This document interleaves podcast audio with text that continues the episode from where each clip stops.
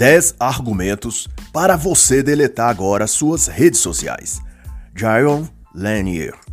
Este é um trabalho de análise em que não reproduzo os pontos de vistas e opiniões do autor, mas as minhas próprias. Não faço aqui um audiobook ou narração da obra, mas apenas uma reflexão. E também posso fazer ilações, exemplificações ou comparações para com a cultura política do dia ou eventos atuais. O autor é compositor de música clássica, escritor, músico e cientista da computação, um dos precursores e maiores entendedores de realidade virtual, estudando e desenvolvendo projetos desse campo desde os anos 1980. Já foi também homenageado em 2005 como um dos 100 maiores intelectuais daquela década. Nesta obra, Lanier trata da vida virtual e das redes sociais, no contexto de que essas mídias digitais podem operar em seus usuários controles subliminares obscuros, que agem sobre as pessoas como se fossem elas cães adestrados, respondendo passivamente aos comandos que lhes impuseram os que administram essas redes. O ponto em questão, levantado pelo autor, é que essas redes digitais operam a partir da manipulação do comportamento, em cujos algoritmos estão projetados exatamente para isso, e as Big Tech, suas produtoras, ganham dinheiro com isso. Por isso, o interesse em manter as coisas funcionando exatamente assim. E desse modo, John Lanier apresenta aqui 10 motivos para se excluir as redes sociais de nossa vida. E seus argumentos, devo dizer, são fortes e carregados com a autoridade de quem sabe perfeitamente o que diz. E ele, é claro, é bem direto. E chama sem qualquer constrangimento as redes sociais atuais de porcaria que está destruindo a nossa sociedade. e o primeiro argumento é: você está perdendo seu livre-arbítrio. E nesse tópico, o autor convida a refletir que, independentemente das facilidades, negócios, acessos, etc., que as tecnologias proporcionam, por outro lado, elas também se tornaram prisões mentais para cada um de nós, em especial o aparelho celular, os smartphones. E Giant compara a tecnologia celular a gaiolas que vai com a pessoa dentro a todos os lugares. E mais que isso, os smartphones estão cada vez mais equipados para registrar, rastrear e enviar os dados de tudo que seus usuários fazem, falam, pesquisam e onde estão. O que compram, do que gostam, o que conversam, seus gostos e hábitos. Tudo está sendo captado pelo aparelhozinho e sendo armazenado para uso, seja de que modo for, das grandes corporações que projetaram essas tecnologias, as Big Techs no caso. As chamadas inteligência artificial estão dotadas de mecanismos próprios para esse tipo de invasão de privacidade e o tempo todo nos testam, avaliam nos fotografam e fazem uma leitura do nosso perfil psicológico, traçando um diagnóstico baseado no que compramos, nas nossas alterações de humor e até nos nossos batimentos cardíacos. Tudo está sendo coletado para dar aos senhores Zuckerberg, Bezos, Gates e outros tudo sobre nós. E uma parte dessas pretensões, segundo o autor, Josh Hawley, senador norte-americano e autor do livro A Tirania das Big Techs, é que essas plataformas, Google, Twitter, Amazon e Apple, junto com o Facebook, desejam controlar e administrar a economia global. O que querem é moldar o futuro da humanidade e estão cada vez mais perto de conseguirem. A tática por trás da coleta de dados das pessoas, seja por seus smartphones ou redes digitais diretamente, é conhecer o posicionamento das pessoas. Quantos gostam disso ou daquilo, quantos preferem aquilo ou outra coisa, qual a faixa etária que faz essa ou aquela coisa, e depois de catalogado isso, o passo seguinte é conduzi-las para um lugar comum, para gostos e hábitos mais coletivos, padrão para todos. É o esquema sociológico denominado janela de Overton.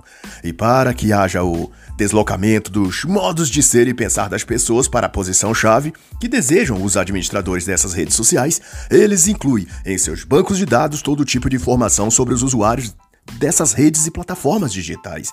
E esse poder de conduzir os gostos, de direcionar as vontades, tem, não obstante, por fundamento a quebra total da privacidade, da intimidade e do direito das pessoas. É a remoção de seu livre-arbítrio. O jogo que fazem é ir alimentando sensores dessas redes sociais com estímulos e sugestões psicológicas, mexendo com sua estrutura emocional por meio de diversos mecanismos, hashtags, engajamento, enquetes e até campanhas de monetização.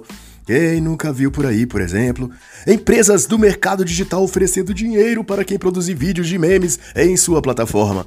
O próprio YouTube possui um programa de monetização para alguns perfis de usuários, mas além dele, o TikTok, Kawaii e outros também visam se popularizar na internet através do método de pagar aos produtores e usuários de suas tecnologias.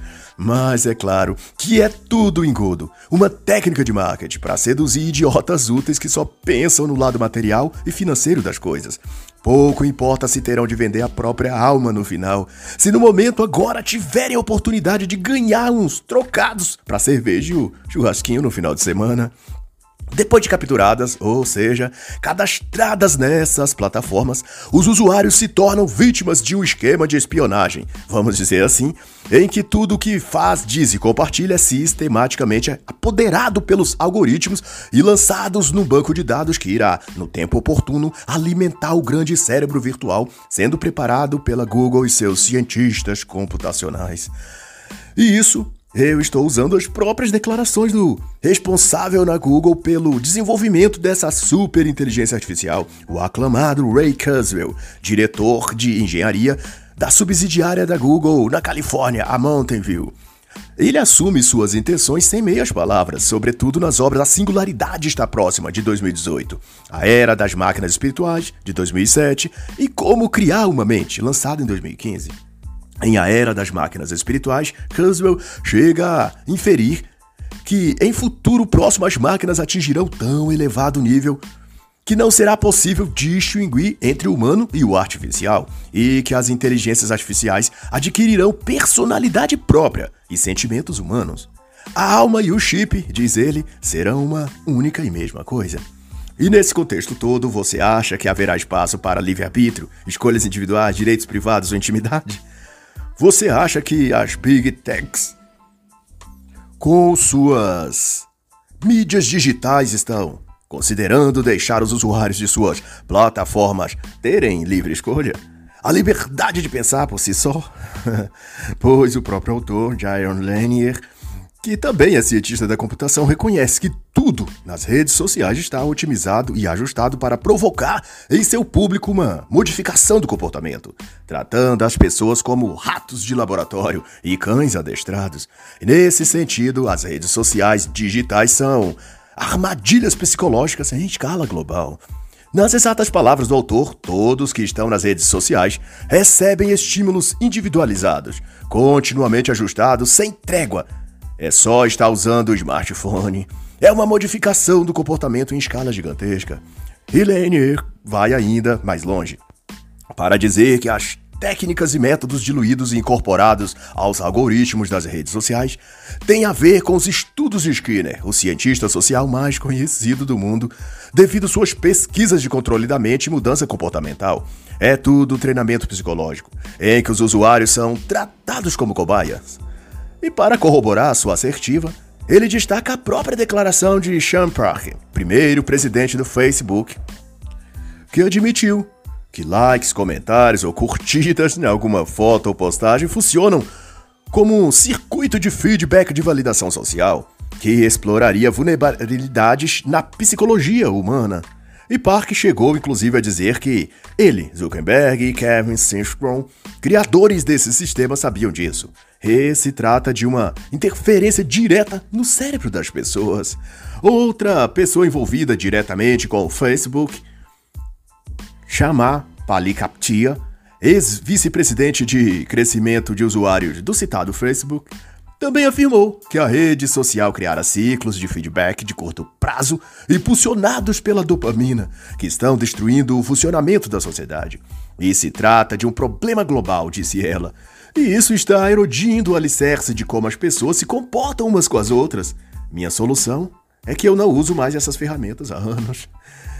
E essas declarações têm enorme peso e significado devido a que foram feitas por pessoas que estavam desde o início envolvidos na viabilização disso tudo. O que resume tudo é que as redes sociais como Facebook, Google, Twitter de acordo com o autor, foram projetadas para serem redes viciantes e manipuladoras. E a questão aqui é que o vício enlouquece, tira a percepção da realidade e deixa a vontade e decisão das pessoas enfraquecidas e sujeitas à manipulação. A dopamina, que é constantemente despertada ou estimulada no uso das redes sociais, é um neurotransmissor que age no prazer. É crucial para mudanças comportamentais, uma vez que leva a pessoa a agir em resposta à obtenção do prazer ou da recompensa. Nesse ponto, os usuários são tratados como animais da gaiola experimental dessas redes digitais. O prazer viciante e os padrões de recompensa no cérebro, descreve então o autor, integram a base do vício em redes sociais. Isso sem contar também, no dizer do autor, de questões como a pressão social que, nos ambientes virtuais, há, a exposição da pessoa a status, julgamento e competição, por exemplo, visto que uma vez usuário das redes digitais, elas são estimuladas a supervalorizar a opinião alheia, de modo que são elas coagidas pela vontade de obter a aprovação do meio digital em que estão inseridas. E isso exercerá, por certo, uma pressão para que aquele indivíduo ajuste e eduque seu comportamento ao modo de ser, falar e agir de todos os demais usuários das redes sociais em que ele participa. Em outras palavras, eles trocam sua individualidade por uma vaga no imenso rebanho digital do Facebook, Instagram ou qualquer outro curral eletrônico. As emoções evocadas pela pressão das redes sociais, vai dizer o autor, condiciona a pessoa psicologicamente a desejar e a buscar constantemente a aprovação do grupo. É por isso que consideram importante receberem views, curtidas, likes e compartilhamentos. Tudo isso dá a eles a falsa sensação de que são aceitos e aprovados de que são parte de algo maior, de uma espécie de família, e que são compreendidos, abraçados e protegidos. Qualquer que vir contra eles sofrerá a fúria de todo o grupo. Quando as pessoas compartilham coisas em comum, mesmo que sejam rir dos mesmos vídeos idiotas do TikTok, elas se sintonizam na mesma energia, na mesma vibração. O que para pessoas emocionalmente vulneráveis traz um certo conforto e prazer, um sentimento de pertencimento. E esse é o grande lance por trás do aclamado engajamento que tanto se busca nas mídias digitais em geral. É se construir redes ou conexões emocionais entre as pessoas não diretamente entre elas de uma para com outra, mas delas para com o mesmo algo em comum. Neste caso, um meme, uma foto postada, visualizada por muitos, enfim. Se trata de um entrelaçar de pessoas diferentes através de coisas que compartilham em comum. Isso até seria salutar, se o que as conectasse fossem coisas relevantes e que acrescentasse à vida delas. Mas, porém, os algoritmos do Google, Face, Instagram, TikTok e Kawaii não operam para direcioná-las ao bom, ao belo ou ao verdadeiro, mas apenas ao simulado, ao idiotizante, ao engraçado e ao que irá distraí-los da realidade. Ou, para ser sucinto, aos anestésicos mentais. E na conclusão disso, Jaron assevera que o vício e o livre-arbítrio são opostos. E o segundo argumento do autor é que largar as redes sociais é a maneira mais certa de resistir à insanidade dos nossos tempos. E no topo dessa insanidade moderna está o fato de que as mídias sociais online deram curso a um fenômeno macabro. Criou modelos de negócios em que pessoas, empresas no caso, pagam para modificar o comportamento de alguém. Empresas não fazem mais anúncios para atrair os clientes, elas pagam para as redes sociais ou as mídias digitais mudarem o gosto das pessoas para que elas busquem os produtos que essas empresas vendem. A mudança de comportamento, diz o autor, foi transformada em produto e comercializada a altos valores. Na ciência computacional, que já está totalmente alinhada à sociologia e à psicologia, existe até um termo para o tipo de máquina estatística que mede os níveis de mudanças no comportamento das pessoas. E chama-se Bummer, no inglês, abreviatura de comportamentos de usuários modificados. E essa máquina de alteração do comportamento, por estágios desde a aquisição de atenção do usuário, no nível 1, até a criação de uma sociedade inteira de réplicas humanas repetindo comportamentos zumbis, há ainda o estágio em que perfis falsos são também projetados para dar credibilidade ou visibilidade fingida a determinado perfil que se quer projetar nas mídias sociais. Entra aqui novamente o conceito de engajamento, que nesse caso é uma visibilidade falsa, que tem a finalidade de estimular que outros perfis se engajem com aquele. pelo efeito simbólico de manada. O terceiro argumento, por sua vez, trata que as redes sociais estão te tornando um idiota. E a primeira coisa que chama a atenção nesse tópico é que aqueles que são imbecilizados pelas redes sociais são os que mais estão convencidos de que isso só está acontecendo com os outros. Jayon Lanier também destaca que quando a pessoa já está idiotizada pelas mídias digitais, um traço característico é dela procurar constantemente por validação nos meios digitais em que ela faz parte. Seu foco são os likes, curtidas, views e compartilhamentos que seus posts recebem, além de uma maneira arrogante de tratar os posts, comentários ou fotos ou vídeos que outros lançam nas redes. Ela costuma desdenhar ou mesmo criticar o que os outros fazem ou publicam porque tem dentro de si uma insegurança latente e que a todo tempo estão tentando não ser levado para o fundo do poço emocional. Da ótica do autor, muitos atuais influencers digitais estão sob o efeito idiotizante das mídias sociais digitais. E ainda que entraram nessa por questões financeiras, depois de um tempo, mesmo quando já ganharam o suficiente, não conseguem mais deixar de ser idiotas. A idiotice incorporou em sua personalidade. E até as caras e bocas ou trejeitos mímicos que apresentam nas suas redes sociais, nos vídeos e posts, eles continuam a ter quando estão fora do ambiente online. Porque aquilo já faz parte do seu modo de ser. Isto é, ele passou tanto tempo interpretando um personagem que já não sabe mais quem ele é por baixo da máscara de palhaço. E se você achou essa explanação muito parecida com alguns youtubers que conhecemos no Brasil, como Felipe Neto, por exemplo, você está, não está sozinho. Eu também achei muito idêntico a tudo que ele é e faz. Mas não se preocupe. Estou de acordo com o autor que existe idiotas em todas as bolhas, desde conservadores a progressistas.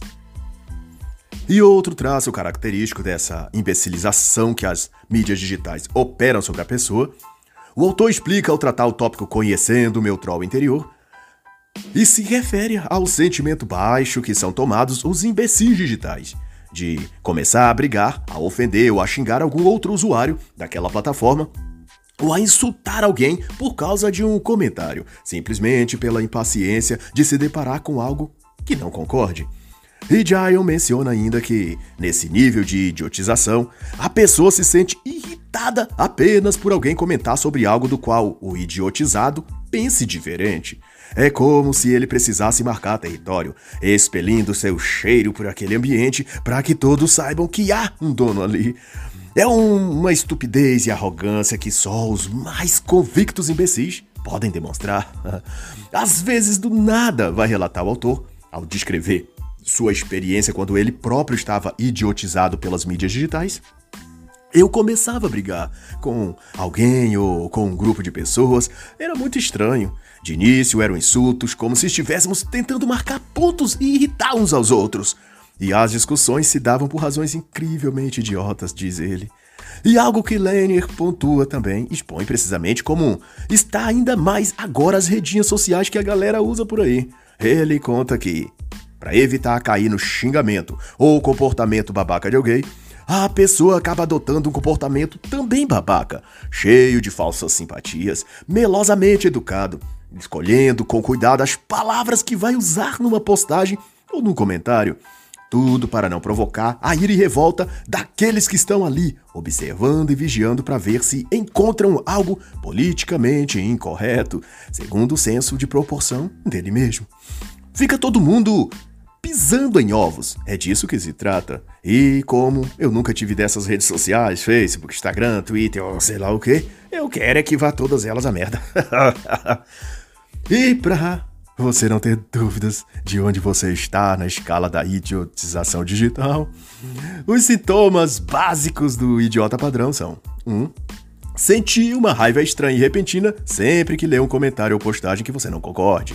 2. Não conseguir apenas absorver o que houver de útil e ignorar o restante daquilo que você lê, escuta ou assiste nas redes sociais. Número 3. Sentir um quase incontrolável entusiasmo quando receber muitas curtidas ou likes. E 4 adaptar as palavras, entonação, luminosidade, som ou o que seja em suas postagens só para receber validação e ser aprovado pelos outros.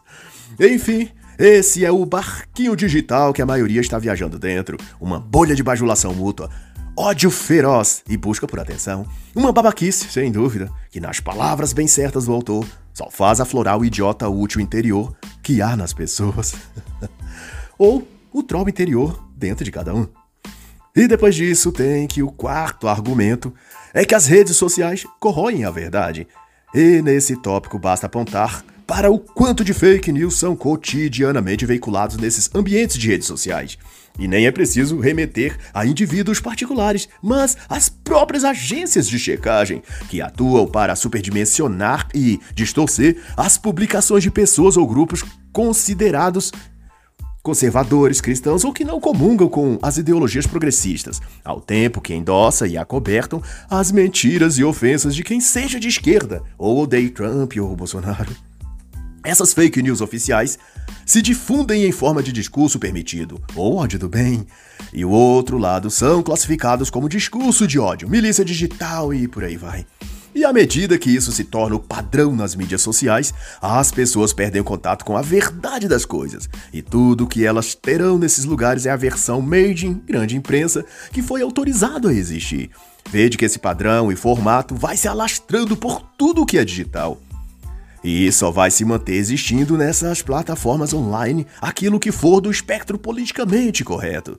Compare com o que já se vê no Wikipedia, por exemplo. Quando se trata de um personagem que comungue com os ideais marxistas ou globalistas ou progressista, etc., o padrão é apresentá-lo de forma honrosa, pomposa, exaltando seus feitos ou adjetivando-o positivamente.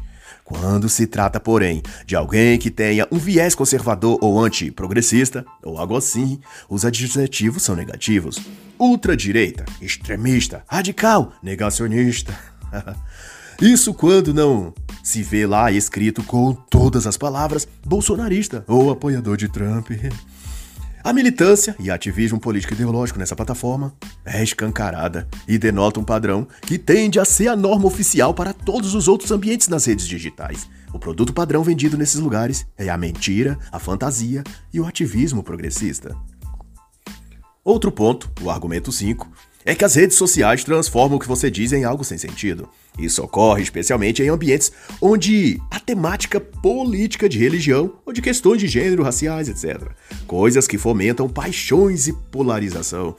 O artifício aqui é que aquilo que é postado pode aparecer depois recortado do contexto e apresentado ao público como uma prova para embasar algum tipo de narrativa contrária ou para suscitar punição para aquele desafeto. No Brasil, para contextualizar com o nosso presente momento, isso ocorre com frequência nas falas do então presidente Jair Bolsonaro, tal como ocorreu nos Estados Unidos em relação a Trump.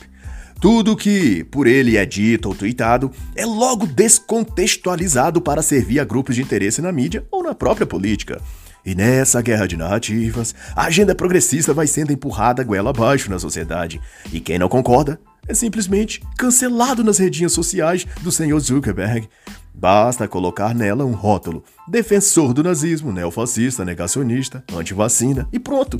A partir daí, toda e qualquer punição se justifica. A pessoa é banida dos ambientes digitais. Há um assassinato de reputação e todas as contas ou meios de subsistência daquela pessoa é simplesmente deletada.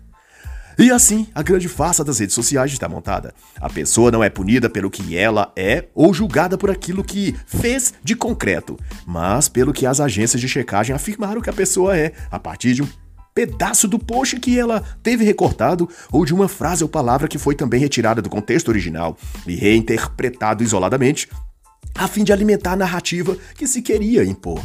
E foi assim que o assessor do presidente Bolsonaro, o senhor Felipe Martins, foi vilipendiado e acusado de gesto supremacista branco em março de 2021. Ele foi acusado de crime racial após ter ajeitado com a mão a lapela do paletó. Fora do contexto, a cena de menos de 3 segundos foi superdimensionada e dramatizada para se construir uma justificativa para que ele fosse deposto do cargo e sua queda fragilizasse o governo. Outro caso também icônico e igualmente ridículo foi o do próprio Bolsonaro. Ele também foi acusado em maio de 2020 de fazer apologia à supremacia branca. Em sua live das quintas-feiras, ele tomou um copo de leite em homenagem aos bons resultados do agronegócio nacional, incentivado inclusive pela ministra da Agricultura Tereza Cristina. E outra vez, fora do devido contexto, a imagem foi recortada para parecer o que não era. E daí incentivar pedidos de impeachment e reforçar as narrativas alvissareiras da oposição tanto a declarada quanto a enrustida. E esse é o poder e efeito das redes sociais. Um detalhe tirado do contexto pode virar uma arma contra você. E o argumento número 6 é que as redes sociais destroem sua capacidade de empatia. Isso também tem a ver com a mudança comportamental que as redes sociais provocam, que resulta na perda da identidade pessoal e, em lugar, é oferecido às pessoas uma espécie de identidade grupal. E o ponto onde isso se relaciona à perda da empatia é que as pessoas estão destituídas de seus gostos e preferências pessoais, das coisas porque realmente sentem prazer e vontade de participar. E ajustadas ao gosto coletivo, às preferências sociais grupais, essas pessoas esvaziam-se de sentimentos verdadeiros e passam a incorporar-se aos modos de vida que a comunidade online tem e participa. O autor chama esse efeito de dormência social digital e tem a ver, em resumo, as visões compartilhadas pelos grupos nas redes sociais, ao tal engajamento que cobra delas o preço de deixar de ter vontade pessoal. O que ela veste, o que assiste na TV ou Netflix, o partido político que apoia as frases que escreve nos seus posts e tweets, tudo tem de ter a cara e a aparência da moda social digital aprovada dos círculos de suas redes sociais. A pessoa deixa de ser simpática a isso ou aquilo, ela se torna apática, passiva, moldada pelo coletivo social. No argumento 7, Jayon infere, e não é surpresa para ninguém, que apesar de conectados o tempo todo, de terem o mundo em suas mãos pela tela do smartphone, Nunca houve tão grande evidência e menção a jovens tristes e infelizes. Suicídio, solidão, vazio existencial. Nunca antes essas palavras foram tão usadas por jovens e adolescentes para descreverem a si mesmos. Parte disso se explica que as redes sociais criaram uma sensação irreal de que se é amado, apoiado e compreendido sempre que se está conectado online e se compartilha o status com memes fofos ou vídeos engraçados do TikTok. Mas fora do ambiente online, quando tem de lidar com a vida real, a pessoa sente sobre si o peso das contas a pagar, das faturas do cartão, da indiferença de Uns que semana passada curtiram aquela foto linda e sexy que você postou, mas agora aquelas pessoas estão curtindo mais fotos e vídeos de outras personagens mais sexy ou mais engraçadas que você. Mas afora isso, tem o fato de que a própria rede social cria amizades artificiais, impressões falsas e caricatas, versões fingidas das pessoas do que elas falam, do que gostam ou deixam de gostar e do que são ou fingem ser. Há um ponto em que as próprias pessoas deixam de se sentir preenchidas só com aquele monte de sorrisos e rostos artificiais forçados para a selfie do Instagram ou Facebook. Mas tão logo após o flash da câmera do celular, umas se desconectam das outras e vão percebendo que aquele grupo Bebendo ali na mesa do bar ao som da sofrência, cold da Marília Mendonça, nada tem em comum.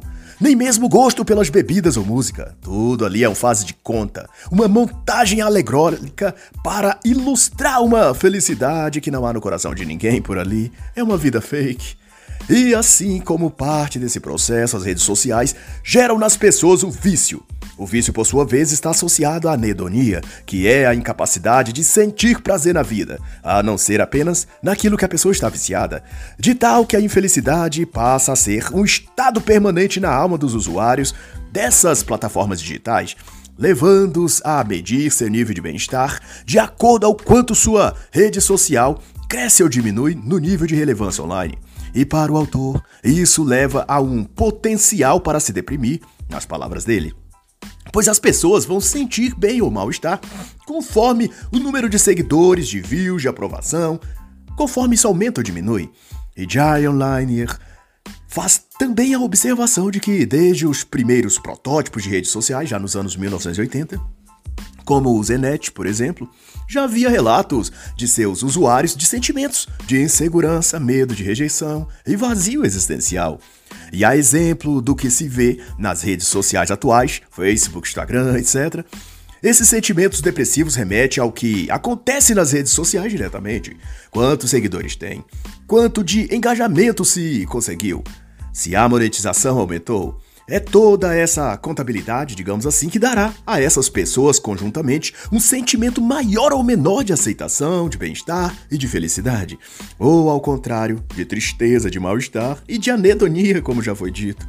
E do ponto que observa o autor, o que ocorre nas redes sociais afeta as pessoas porque nesses ambientes se estabelece não apenas uma rede de informações e opiniões, mas uma intrigada relação de poder, onde tudo irá conduzir os usuários a posições de maior ou de menor prestígio dentro dessas redes sociais. Quanto mais visibilidade, mais poder. Quanto mais um perfil, página ou canal online é visto, mais influência essa pessoa terá sobre outras. A pessoa, nesse caso, é medida pelo tamanho de sua própria rede social. Logo, seu valor pessoal também estará atrelado a isso. De maneira que o que as pessoas que curtem ou acompanham aquela página, aquele canal ou fanpage, e o que as pessoas que o seguem acham ou dizem a respeito daquela conta ou perfil passa a afetar os sentimentos da pessoa que possui a conta ou perfil virtual. Nesse caso, a autoestima da pessoa varia de acordo com o sucesso ou fracasso de sua rede social. Seus posts são visualizados? Suas fotos são curtidas? Seus tweets são comentados? Ao que se vê, há um nível de julgamento ocorrendo o tempo todo nas redes sociais. E quem é mais visto, quem é mais comentado, quem tem mais fãs e seguidores, esse é o valor que as pessoas dão a si mesmas, a partir do que ocorre nas suas redes sociais. E de modo algum isso pode ser saudável, e só pode mesmo deixar a pessoa infeliz. E outro argumento favorável a se deletar as redes sociais é que as redes sociais não querem que você tenha dignidade econômica. E isso tem a ver diretamente com a segurança financeira. E para Lanier, as redes sociais no geral criam uma cultura de bicos, de trabalhos freelance ou temporários nas redes sociais é vendida uma ideia de que as pessoas podem se tornar empreendedoras através das ferramentas digitais. No entanto, segundo o autor, isso dificilmente acontece. Na maioria dos casos, as redes sociais possibilitam se fazer bicos e até, pelas ferramentas digitais disponibilizadas, divulgar serviços e produtos e ganhar dinheiro.